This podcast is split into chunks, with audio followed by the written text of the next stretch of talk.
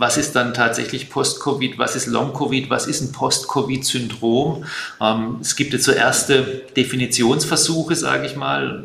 Da sagen wir, Long-Covid ist eigentlich, wenn Beschwerden länger als vier Wochen nach der Grunderkrankung immer noch vorhanden sind. Herzlich willkommen zum Podcast Gesund in Sportdeutschland vom Deutschen Olympischen Sportbund. Dieser Podcast ist für alle Sportinteressierten, für die Couch Potatoes genauso wie für die Fitnessfreaks und vielbeschäftigten. Denn unser Thema geht jeden etwas an. Die Gesundheit. Ich bin Paul Burber, euer Host, und ihr hört hier jeden Monat wertvolle Tipps von Expertinnen, wie ihr mit Sport anfangen könnt, um eure Gesundheit zu stärken. Wo ihr den richtigen Sportverein findet und welche neuen Trends es gibt. Wir wollen euch informieren, inspirieren und motivieren rund um die Themen Sport und Gesundheit. Ich bin auf jeden Gast und jede Gästin, die wir hier im Podcast haben, sehr, sehr stolz. Aber heute bin ich besonders stolz, denn mit Professor Dr. Bernd Wohlfahrt ist der langjährige Olympiaarzt vom Team Deutschland zu Gast. Professor Wohlfahrt ist natürlich absoluter Experte, wenn es um Spitzensport geht, aber eben auch um Sportmedizin generell. Er ist Leiter der Abteilung Sportmedizin an der Charité in Berlin, hat einen Lehrstuhl an der Humboldt-Universität inne und reist ganz nebenbei auch noch 300 eigene Sportstunden im Jahr ab. Wir haben den Weekend Warrior Professor Wohlfahrt kennengelernt und mit ihm über den Return to Sport nach Corona gesprochen. Also, worauf ihr achten müsst, wenn ihr nach einer Corona-Erkrankung wieder ins Training und die Bewegung einsteigen wollt. Außerdem haben wir noch einmal klar definiert, was Long-Covid und was Post-Covid ist. Und auch eure Community-Fragen haben wir beantwortet. Also sozusagen eine Privatsprechstunde mit dem Olympiaarzt. Los geht's. Hallo Professor Wohlfahrt, schön, dass Sie da sind. Ja, guten Tag aus Berlin. Und ich starte direkt mit der Frage, die wir hier jedem Gast als allererste stellen. Professor Wohlfahrt, haben Sie sich heute schon bewegt? Ja, heute muss ich ehrlicherweise gestehen, bin ich nur in der Klinik gewesen bisher. Ich bin zwar sehr früh schon in der Klinik, 6.30 Uhr, bin auch etwas die langen Gänge entlang gegangen, aber ähm, mehr als die Bewegung im, im, Klinikalltag habe ich bisher noch nicht zu bieten. Und es ist jetzt immerhin auch schon 13.46 Uhr, also es ist überschaubar, vielleicht 3000 Schritte für den Tag. Wie schaffen Sie es denn sonst, Sport in Ihren Alltag zu integrieren? Haben Sie da vielleicht irgendwelche Inseln? Haben Sie Blocker im Kalender?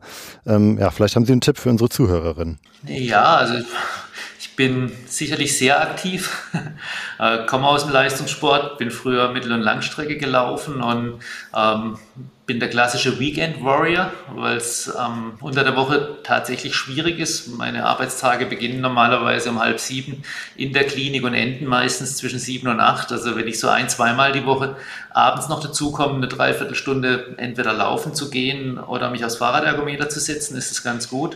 Ähm, am Wochenende kompensiere ich das. Also da schaffe ich es dann schon auch mal vielleicht vier Einheiten am Wochenende Sport zu treiben, was dann zwei Laufeinheiten sind und zweimal noch auf dem Fahrrad oder auf dem Fahrradergometer. So summa summarum kriege ich eigentlich immer so meine vier bis sechs Stunden Sport die Woche unter, wobei, wie gesagt, 20 Prozent unter der Woche, 80 Prozent am Wochenende. Ähm, Zielstellung ist als Größenordnung, dass ich im Jahr 300 Sportstunden hinkriege und wenn man sich das mal umrechnet auf die Tage, dann ist es schon so 45 Minuten bis eine Stunde Sport und das ist jetzt nicht nur Bewegung, sondern das ist wirklich Sport. Also so im Sinne von entweder Joggen in höherer Geschwindigkeit oder eben Fahrradfahren. Okay, okay, kurz Stopp. Direkt mal eine Auszeit. 300 Sportstunden im Jahr?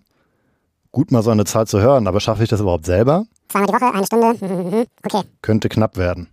Die WHO empfiehlt übrigens für Erwachsene 75 bis 150 Minuten ausdauerorientierte Bewegung, die anstrengend ist in der Woche. Also zum Beispiel Laufen, schnelles Radfahren oder schnelles Schwimmen. Wer es etwas langsamer angeht, zum Beispiel mit Nordic Walking, kann auch mit 150 bis 300 Minuten in der Woche rechnen.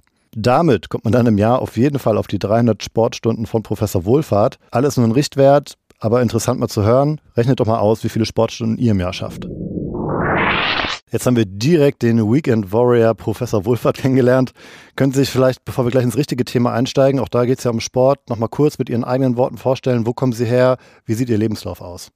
Ja, also ich bin zwischenzeitlich Professor an der Humboldt-Universität für Sportmedizin und bin Chefarzt der Abteilung für Sportmedizin an der Charité ähm, in Berlin. Hier bin jetzt auch sehr lange schon mit dem DOSB in Kontakt, habe zwischenzeitlich zehn Olympische Spiele betreut, ähm, initial als Mannschaftsarzt äh, für den äh, Biathlon-Bereich, das heißt über den Deutschen Skiverband kommend, habe ich die Olympischen Spiele 2002 und 2006 mitmachen können als ärztlicher Betreuer und war dann eben ab 2008 für den DOSB, ab 2010 als leitender Olympiaarzt im Einsatz.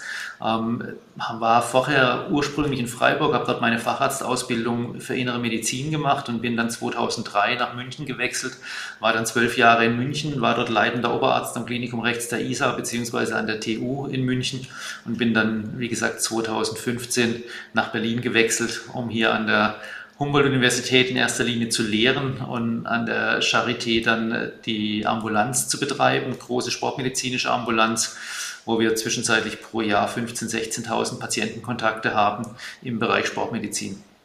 Gut, dass wir mit Ihnen sprechen. Sie sind offensichtlich der absolute Olympia-Experte. Auf die Geschichten freue ich mich vielleicht nachher auch noch.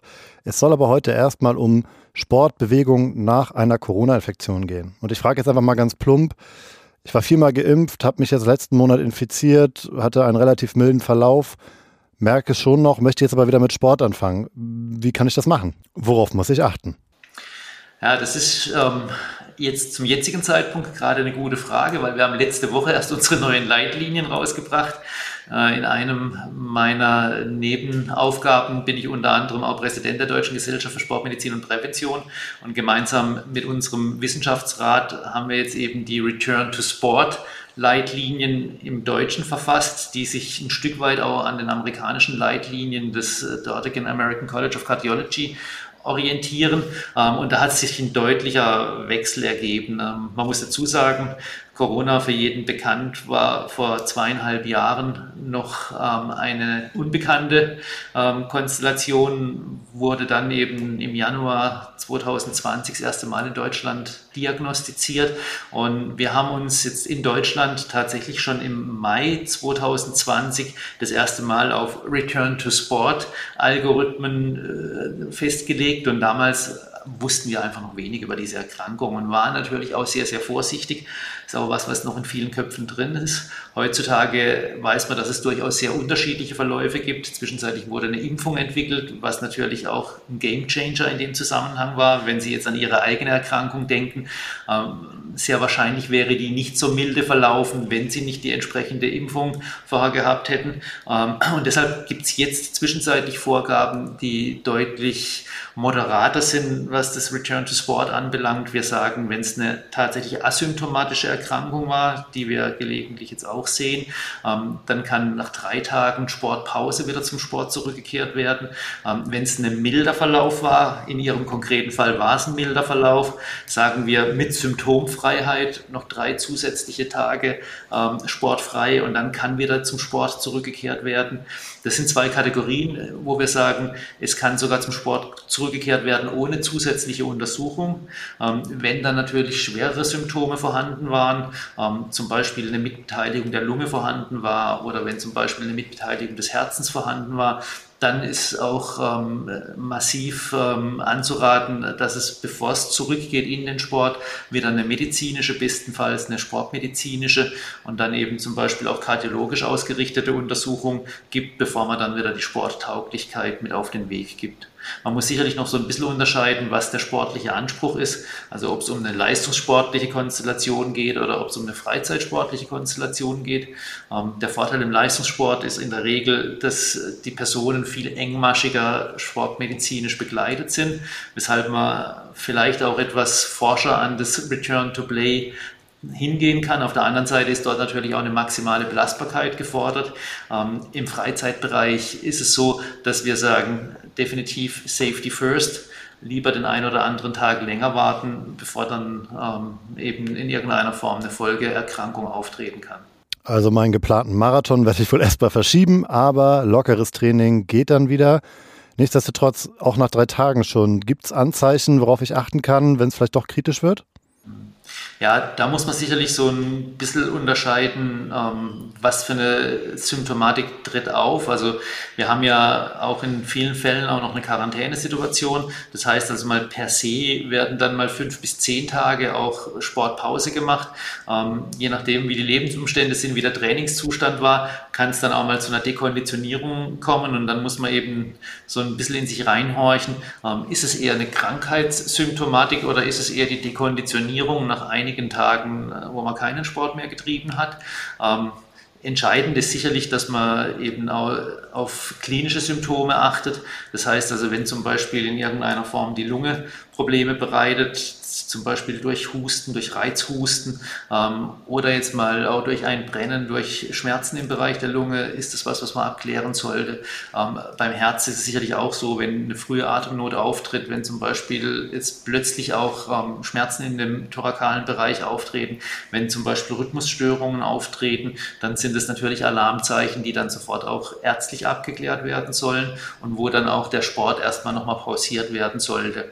Wenn es jetzt aber so ist, dass mal die ersten ein, zwei Tage ein bisschen schwerer fallen, man sich nicht ganz so fit fühlt wie vor der Erkrankung und das aber sukzessive von Tag zu Tag besser wird, dann kann man sicherlich langsam auch die entsprechende Belastung wieder steigern. Das ist übrigens auch ein wichtiges Prinzip, dass man natürlich sagt, naja, man sollte nicht jetzt, wenn man zehn Tage nichts getan hat, meinen, man muss am ersten Tag gleich alles, was man verpasst hat, aufholen, sondern es macht immer Sinn und darauf zielen auch die Leitlinien ab, dass man einen sukzessiven, also langsam steigernden Wiedereinstieg in den Sport wählt. Und wenn man dann nach so drei bis fünf Tagen merkt, es fühlt sich alles eigentlich wieder an wie vorher, vielleicht fehlt noch so ein Tucken Restleistungsfähigkeit, aber man ist zumindest beschwerdefrei bei der Belastung, kann man auch wieder intensiver einsteigen. Jetzt haben wir über die milden Verläufe schon gesprochen. Was ist denn, wenn wir jetzt doch von einem etwas härteren Verlauf ausgehen? Die Lunge und das Herz waren betroffen. Ich muss ja gar nicht im Krankenhaus gewesen sein.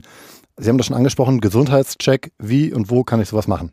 Also ähm, wir machen zwischenzeitlich, weil wir einfach sehr, sehr viele Fälle auch überall in den sportmedizinischen Einrichtungen jetzt in den letzten Monaten sehen, ähm, so, eine, so ein gestuftes Programm. Ähm, das heißt, wir unterscheiden so zwischen dem kleinen Post-Covid-Check und dem großen Post-Covid-Check und das ist natürlich abhängig von dem Beschwerdebild. Ähm, und natürlich, wie jetzt auch schon mal beim kleinen Post-Covid-Check, die Basisuntersuchungen sind. Die Basisuntersuchungen wären eine ausführliche Anamnese, für uns immer wichtig, die Historie, die Hintergründe ähm, zu erfahren. Ähm, als zweites ist dann die klinische Untersuchung. Wir machen eine Blutentnahme, wo es uns in erster Linie natürlich um Entzündungszeichen geht. Und wir machen auf jeden Fall ein 12-Kanal-Ruhe-EKG. Ähm, wenn diese, dieser Block an Untersuchungen komplett unauffällig ist, dann wird erstmal die Sportfreigabe wieder erteilt. Wenn da irgendwelche Auffälligkeiten auftauchen, dann wird eben symptomassoziiert weiter untersucht. Wenn wir eben jetzt aus der Anamnese heraus ähm, rausbekommen, dass es irgendwie eine Lungenproblematik gibt, wird natürlich eine Lungenfunktion hinten dran geschaltet. Wenn wir aus der Anamnese oder aus dem klinischen Verlauf heraus denken, es könnte eine kardiale, also eine Herzmitbeteiligung geben, dann wird ein Belastungs-EKG, eventuell eine Spiroergometrie, eine Herzultraschalluntersuchung, eventuell ein Langzeit-EKG oder im ausgeprägtesten Falle dann auch mal ein Cardio-MRT, also eine kernspintomografische Untersuchung des Herzens hinten dran geschaltet. Ähm, das ist dann eben so ein gestuftes Programm und Vorgehen, was aber alles basiert, entweder auf dem klinischen Verlauf per se oder aus, auf der Basis dieser kleinen Basisuntersuchung, die man auf jeden Fall dann machen sollte. An der Charité haben Sie da sicherlich die besten Mittel, aber kann ich das auch einfach bei meinem Hausarzt machen oder wo gehe ich da hin? Also definitiv ja. Also wenn es es ist sicherlich gut, wenn die Idee ein, ein, sportlicher Anspruch ist, wenn Sie sich jetzt als Freizeit- und Hobbysportler untersuchen lassen wollen, wenn man einen Hausarzt hat, der zum Beispiel die Zusatzbezeichnung Sportmedizin hat oder zum Beispiel einen Internisten in der, in der, in der Nähe hat, der hausärztlich auch mit tätig ist, dann sind das eigentlich ideale Ansprechpartner. Ähm, EKG schreiben können die alle und wenn sie noch ein bisschen einen Zugang zum Sport haben, ist man da auch, was jetzt Anamnese, klinische Untersuchungen ähm, anbelangt, in guten Händen. Das heißt also, diese kleine Untersuchung kann man da auf jeden Fall machen.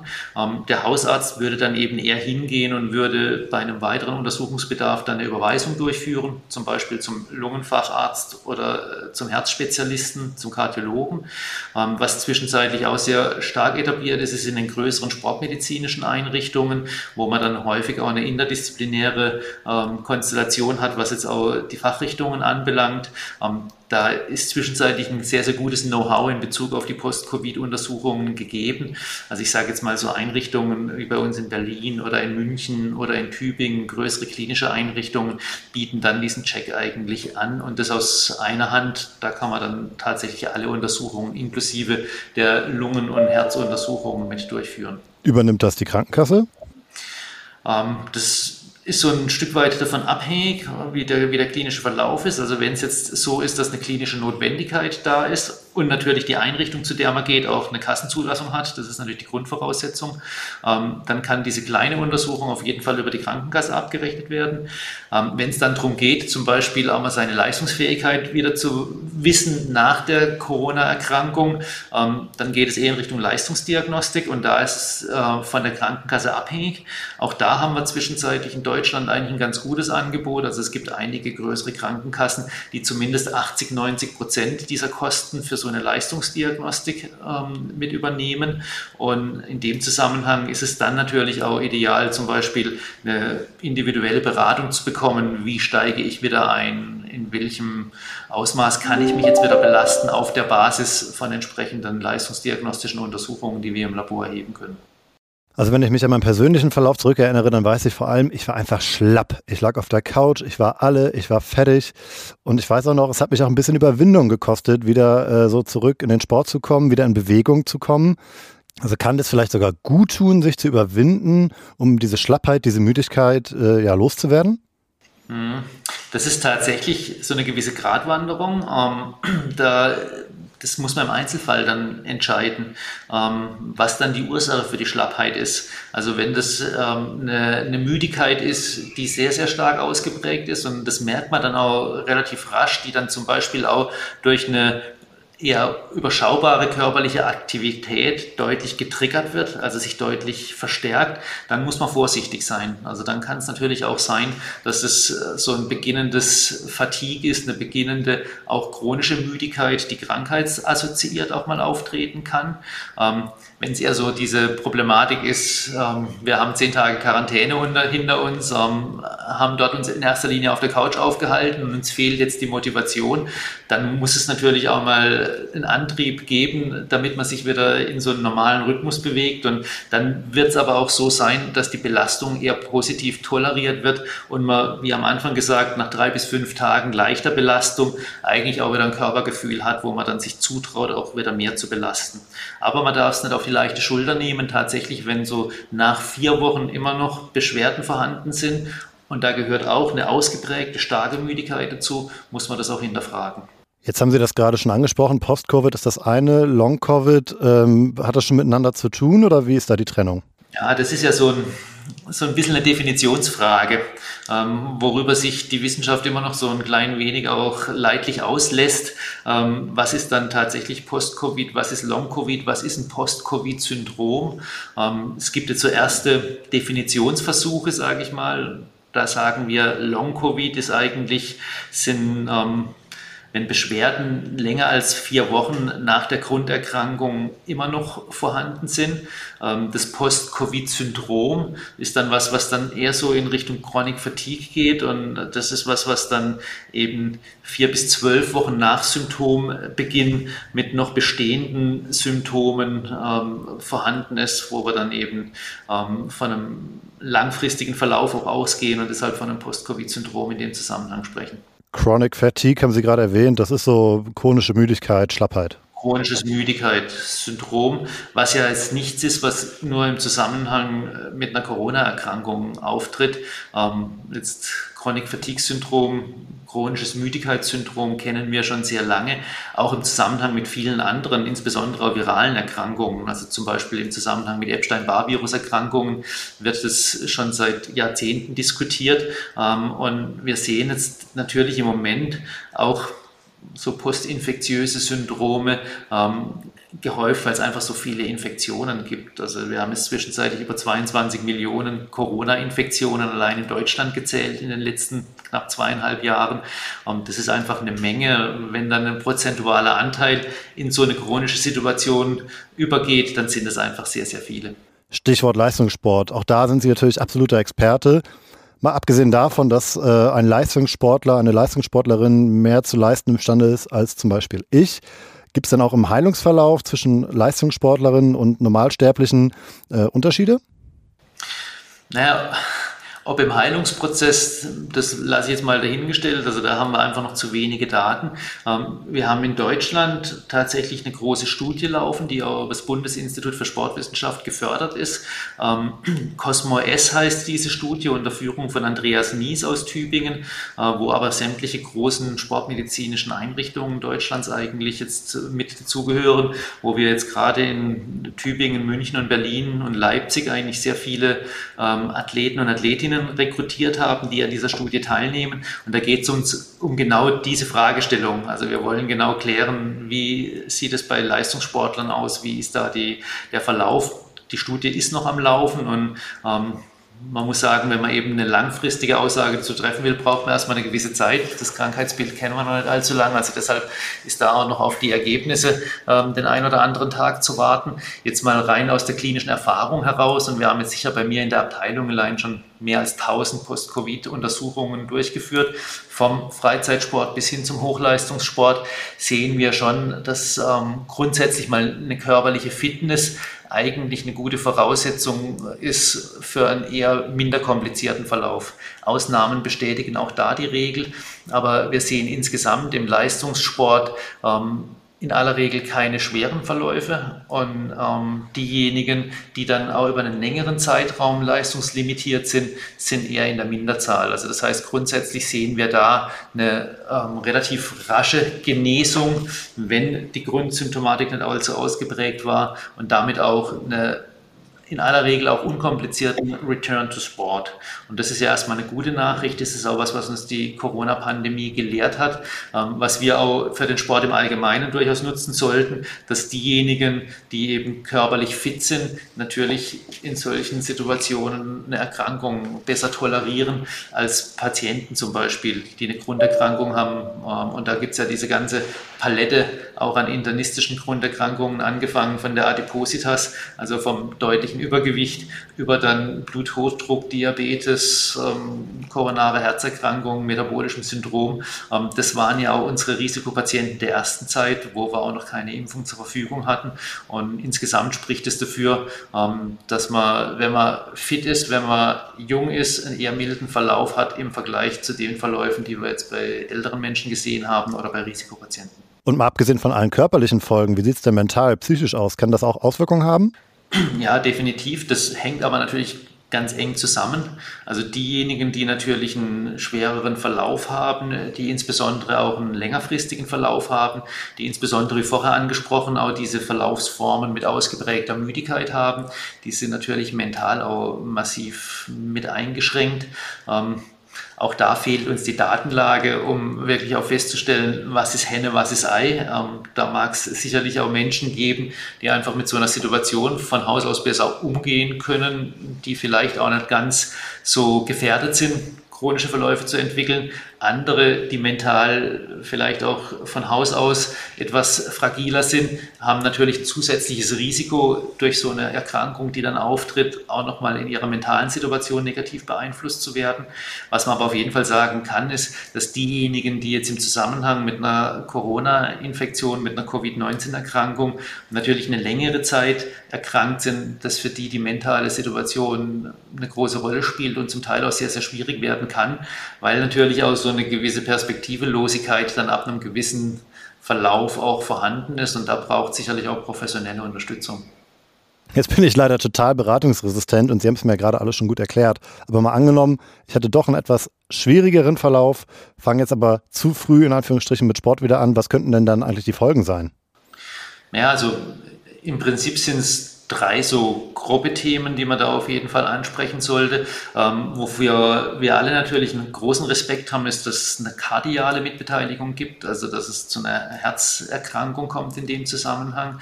Ähm, da haben wir alle schon gelesen, dass es dann zu einer Myokarditis oder einer Perikarditis kommen kann, also zu einer Herzmuskelentzündung oder zu einer Herzbeutelentzündung.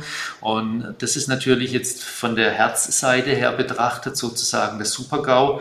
Ähm, auch da gibt es natürlich unterschiedliche Auswirkungen Ausprägungsformen. Also es gibt sicherlich so leichte kardiale Mitreaktionen, ähm, die häufiger auftreten, als wir es denken. Aber da wir nicht jeden ins Cardio-MRT schieben, sehen wir das natürlich auch nicht in jedem Fall. Ähm, aber wenn es natürlich zu einem ausgeprägteren, äh, zu einer ausgeprägteren Beteiligung des Herzens im Rahmen von einer Entzündung kommt, dann ist es immer eine kritische Situation, weil dann die Herzleistung eingeschränkt wird und das eventuell auch äh, langfristig Schäden am Herzen auslösen kann.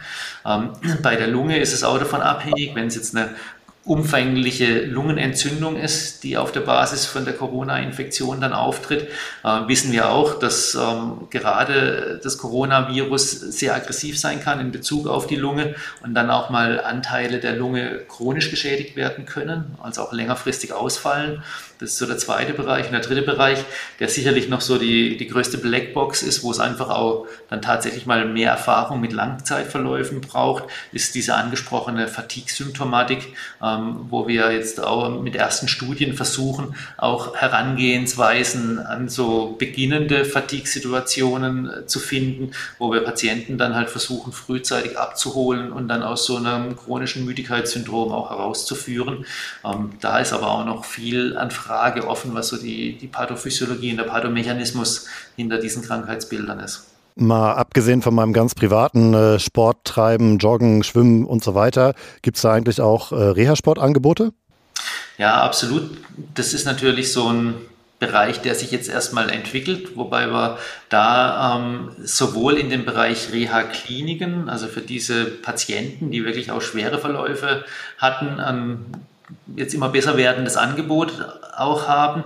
Ähm, da geht es ja auch so um zwei Segmente. Also einmal die, die natürlich schwerst krank waren, das heißt, die intubiert und beatmet auf Intensivstationen lagen, die müssen abgeholt werden und die müssen in Anschlussheilbehandlungen mit eingebracht werden da bildet sich jetzt momentan eigentlich auch so eine spezielle Expertise aus in speziellen Reha-Kliniken.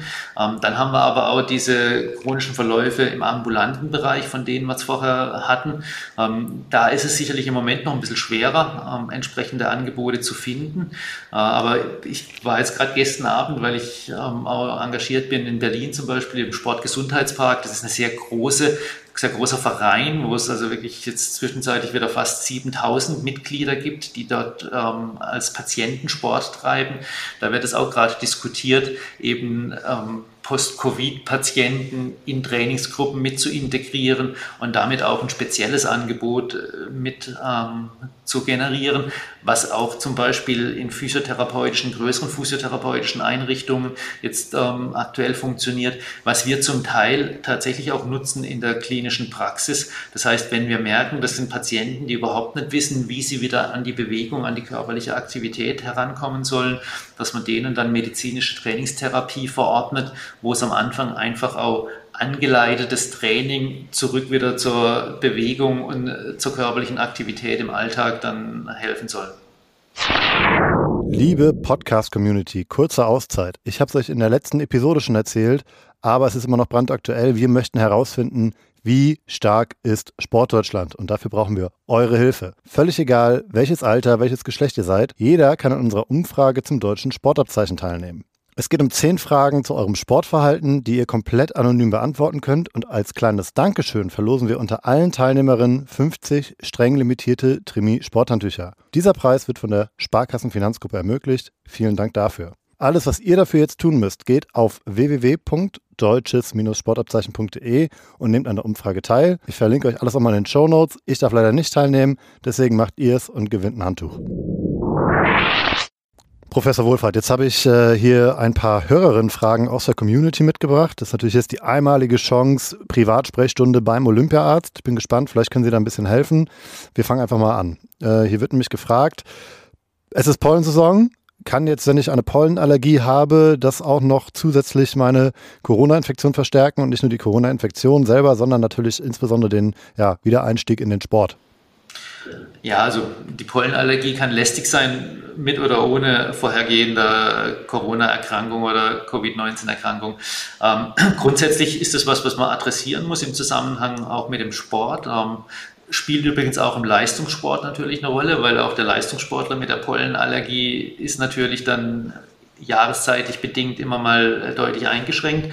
Ähm, es ist auch so, dass äh, wenn man natürlich schon jetzt irgendwie mal eine Erkrankung hatte, dadurch jetzt ähm, in irgendeiner Form die Lunge zum Beispiel mit betroffen ist und es hat einer auch noch so eine, wir nennen das eine bronchiale Hyperreagibilität, also eine Überempfindlichkeit des Bronchialsystems und da kommen dann noch Pollen oben drauf, dann kann das natürlich auch mal so eine Symptomatik verstärken.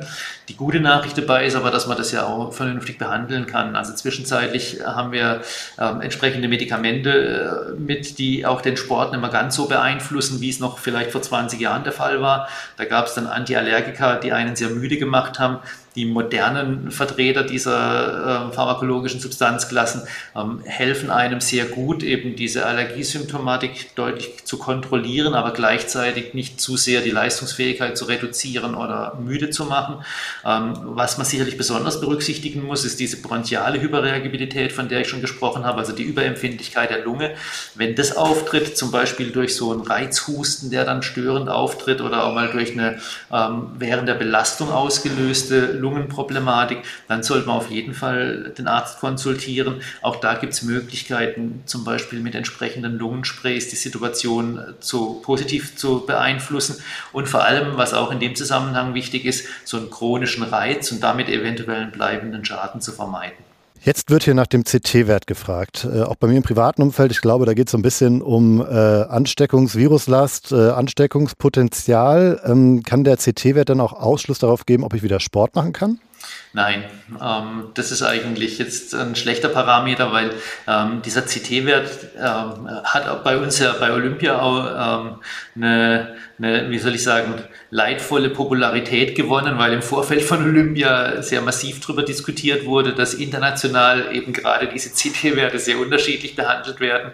Ähm, in China hat man eigentlich gar keine Rücksicht genommen auf irgendwelche CT-Werte initial. Bei uns war das tatsächlich, wie Sie es richtig angesprochen haben, ähm, sehr früh auch schon ein Parameter, nachdem das Robert-Koch-Institut auch Vorgaben ausgesprochen hat, wann jetzt eine Freigabe nach der Quarantäne äh, erfolgen kann.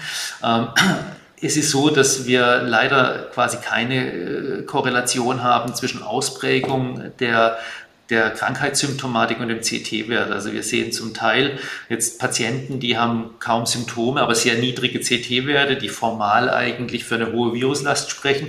Und wir sehen zum Teil auch Patienten, die eben eine sehr, niedrigen, eine sehr niedrige Viruslast haben, damit einen hohen CT-Wert, aber ein massives Krankheitsempfinden oder eine massive Symptomatik. Also spielt für uns keine Rolle. Für uns spielt die klinische Situation die größte Rolle. Der CT-Wert spielt in Deutschland nur noch immer eine Rolle bei der der vorzeitigen Entlassung aus der Quarantäne, äh, wo wir dann halt unterscheiden, ob jemand geringgradig positiv ist, positiv oder hochgradig positiv. Die nächste Frage. Ähm, kann es sein, dass ich vielleicht einen sehr, sehr milden Verlauf hatte, vielleicht gar nicht getestet wurde, also es gar nicht richtig bemerkt hatte, dass ich positiv war, im Nachhinein aber sehr stark mit den Folgen, also mit Post-Covid-Syndrom zu kämpfen habe? Also so ein bisschen die Wechselwirkung. Kann es sein, dass ich sehr stark infiziert war und sehr wenig Symptome danach habe? Kann es sein, dass ich milden Verlauf hatte, aber danach sehr starke Symptome. Wie hängt das zusammen? Ja, also das ist absolut der Fall. Ähm, auch da fehlt uns noch eine wirklich belastbare Hintergrund, also eine belastbare Datenlage. Ähm, wir sehen aber die Verläufe, also so jetzt rein aus der Erfahrungsmedizin heraus betrachtet, ähm, sehen wir schon welche, die eben relativ milde klinische Symptomatik hatten, aber trotz alledem lange eingeschränkt sind oder sich eingeschränkt fühlen und andere, die zum Teil jetzt natürlich keine ähm, intensivpflichtigen Verläufe hatten, aber zum Teil schon wirklich krank waren, zumindest mal über eine Woche ähm, und dann sich relativ rasch auch wieder regenerieren und schnell auch wieder belastbar werden. Also da ist noch eine, ein großes Wissensdefizit gegeben, auch ein wissenschaftliches Defizit vorhanden, um die Erkrankung, was das anbelangt, besser zu beschreiben. Ähm, die Idee ist natürlich auch irgendwann mal rauszukriegen, ähm, ob es vielleicht sogar irgendwelche Konstellationen gibt, die jemanden für so ein Long-Covid oder Post-Covid-Syndrom eher anfällig machen und man das natürlich im Vorfeld vielleicht sogar erkennen kann und daraus eine Risikokonstellation generiert, wo man sagt, du musst dich auf jeden Fall impfen lassen, anderen empfiehlt man einfach äh, die Impfung nur. Jetzt haben wir natürlich schon wieder ganz viel über Bewegung gesprochen und den Return to Sport. Was aber auch natürlich gerade in aller Munde ist, ist dieses ganze Thema Long-Covid. Das haben wir eben schon kurz gestriffen. Können Sie aber vielleicht noch einmal klar und deutlich sagen, wie unterscheiden sich Long-Covid, Post-Covid? Wer ist da betroffen? Wie viele? Gibt es da schon Zahlen? Gibt es da Studien? Wie schon vorher gesagt, also wir kennen die Krankheit jetzt mal knappe zweieinhalb Jahre und da jetzt schon von dir das Wissen zu Long-Covid abzufragen, ist so ein bisschen ein Widerspruch in sich. Ähm, die Leitlinien sind jetzt momentan gerade noch so auf S1-Niveau. Das bedeutet, ähm, wir, wir haben erste Ergebnisse, können aber noch nicht so richtig wissenschaftlich validieren, welche Ergebnisse sind belastbar oder nicht. Wir sind also da, was das anbelangt, wirklich noch weit weg von irgendwelchen empirisch belastbaren Aussagen. Ähm, wir unterscheiden jetzt momentan, es gibt so die ersten Leitlinienempfehlungen ähm, aus dem angloamerikanischen Raum, ähm, Long-Covid als gesundheitliches Beschwerdebild, was eben so jenseits dieser akuten Krankheitsphase, die man hat, ähm, von vier Wochen fortbesteht. Also da ist so ein Cut-off, alles was länger als vier Wochen besteht, wird erstmal so als Long-Covid bezeichnet. Ähm, und dann gibt es eben noch dieses Post-Covid-Syndrom im medizinischen Segment. Das reden wir häufig von einem Syndrom, wenn es wirklich um was Langfristiges geht. Ähm, aber auch da ist noch keine klare Definition die man da jetzt abrufen könnte und wo man dann wirklich sagen könnte, ähm, was ist jetzt tatsächlich Long-Covid, was ist Post-Covid und was ist Post-Covid-Syndrom. Aber so ganz grob sagt, gibt es so zwei Grenzen, wo man sagt, so wenn es nach vier Wochen noch weiter besteht, ist es Long-Covid. Wenn es nach mehr als zwölf Wochen noch weiter besteht, geht es dann in Richtung Post-Covid-Syndrom, ohne eine scharfe Definition äh, mitzuhaben. Problem dieser Situation ist auch, wenn es keine scharfe Definition gibt, ist es natürlich auch müßig, sich über irgendwelche ähm, prozentualen äh, Konstellationen im Sinne von Inzidenz oder Prävalenz, also Neuauftreten oder Häufigkeit des Auftretens von einem Krankheitsbild zu unterhalten. Es gibt Schätzungen, die gehen bis zu 10 Prozent ähm, Personen, die länger als vier Wochen Probleme haben, ähm, was eine große Zahl wäre. Wir haben es vorher gesagt, wir haben im Moment, glaube ich, 22 bis 23 Millionen Corona-Infektionen registriert in Deutschland. Das heißt, wir würden von zwei bis zweieinhalb Millionen Menschen reden, die dieses Problem haben. Ähm, es wird sicherlich auch sehr stark darauf ankommen, in welchem Bereich der Bevölkerung man sich diese Situation anguckt wie vorher gesagt, die jungen Fitten haben natürlich eher weniger die Tendenz, dass sie mal in so eine äh, Long-Covid Problematik reinkommen.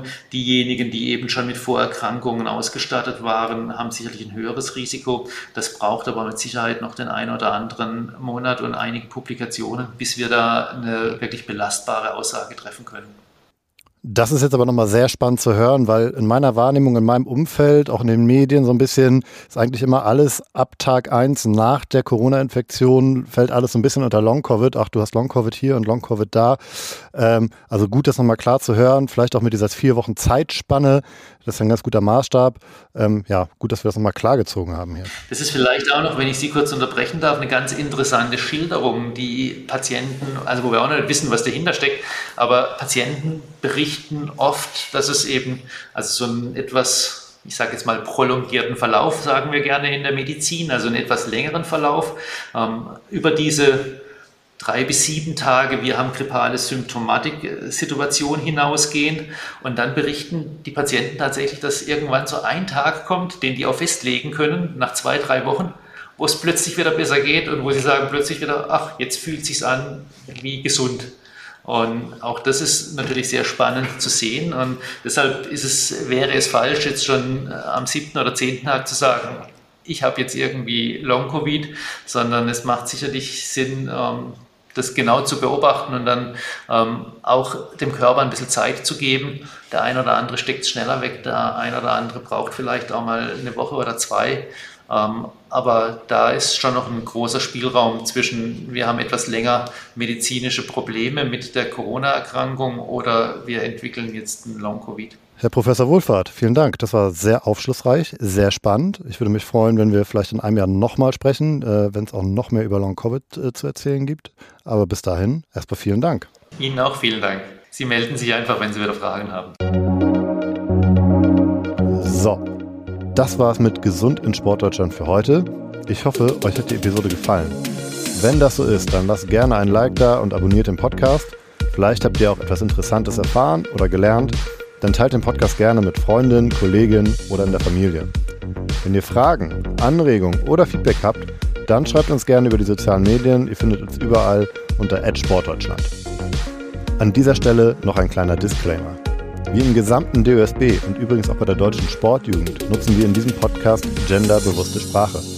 Das versuchen wir immer einzuhalten und umzusetzen. Allerdings befinden wir und insbesondere auch ich uns dabei in einem ständigen Lernprozess und ich bitte euch zu entschuldigen, wenn uns die Verwendung genderbewusster Sprache gerade im Live-Gespräch mal nicht gelingt. Wir versuchen hier immer besser zu werden. Dieser Podcast wird von der Deutschen Sportmarketing produziert und wird inhaltlich vom DOSB verantwortet. Wenn euch gesund in Sportdeutschland gefällt, hört euch auch gerne mal Trainer in Sportdeutschland an. Alle Infos zu dem Podcast und auch zu allen weiteren Themen findet ihr auf dosb.de.